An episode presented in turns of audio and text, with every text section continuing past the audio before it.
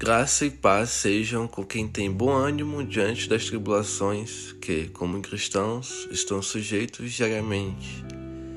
O verso-chave da mensagem de hoje está em 2 Coríntios, capítulo 4, versículo 16, que diz: Por isso não desanimamos, pelo contrário, mesmo que o nosso ser exterior se desgaste, o nosso ser interior se renova dia a dia. O desânimo pode ser considerado falta de fé? Se é falta de fé, eu não sei, mas o que tenho certeza é que é falta de leitura bíblica constante. Há muitas variáveis na equação da vida cristã. Grande parte delas são negativas.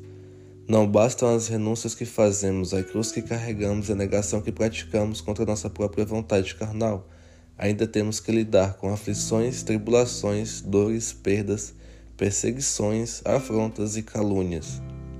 O fruto do Espírito é constantemente exigido, talvez ou com certeza, para provarmos que o temos, ou para que ele seja criado em nós, para que o caráter de Cristo seja manifestado em nós.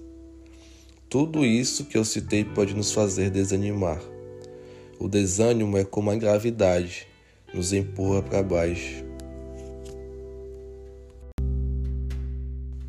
As palavras de Jesus são para que olhemos para cima, para o que ele fez na cruz e para a sua glória nos céus, e para que tenhamos bom ânimo, afinal, ele venceu o mundo.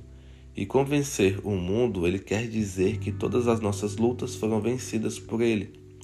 Toda perseguição, calúnia, aflição, dor e tribulação foram derrotadas por Cristo na cruz. Confira.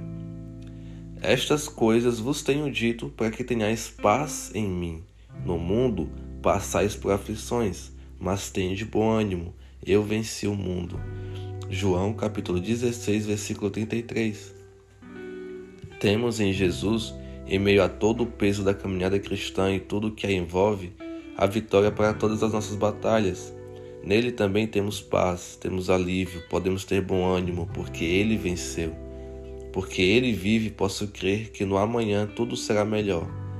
E ainda que não seja, no último dia será, naquele dia em que o Filho do Homem virá em glória com os seus anjos e nos ressuscitará, e a outros transformará em um piscar de olhos, e todos estaremos com ele na eternidade, no seu reino, desfrutando das promessas que ele nos fez nas Escrituras.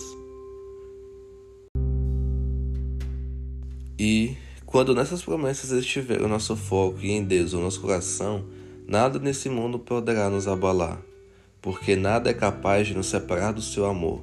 Nem anjo, nem demônio, nem principado, nem potestade, nem altura, nem profundidade, nem homem, nem mulher. Nada, nada poderá nos separar do seu amor. É pela fé que temos confiança nas promessas de Deus, e é também por isso que precisamos ler a Bíblia todos os dias, para sempre aprendermos sobre Deus e nos lembrarmos do que ele prometeu. Por isso não desanimamos, pelo contrário, mesmo que o nosso ser exterior se desgaste pelas aflições e tribulações que estamos sujeitos nesse mundo, o nosso interior se renova a cada dia, pela palavra de Deus e pela presença do seu Espírito, que nos transformam em alguém capaz de reconhecer e viver as vitórias que Cristo conquistou naquela cruz. Por isso, não desanime, não desista, persevere, ore, clame, adore, conheça e prossiga em conhecer ao seu Deus. Confie nele, fundamente-se nele, viva para ele, se alegre nele e renove a sua mente e o seu interior por meio da palavra que purifica e vivifica.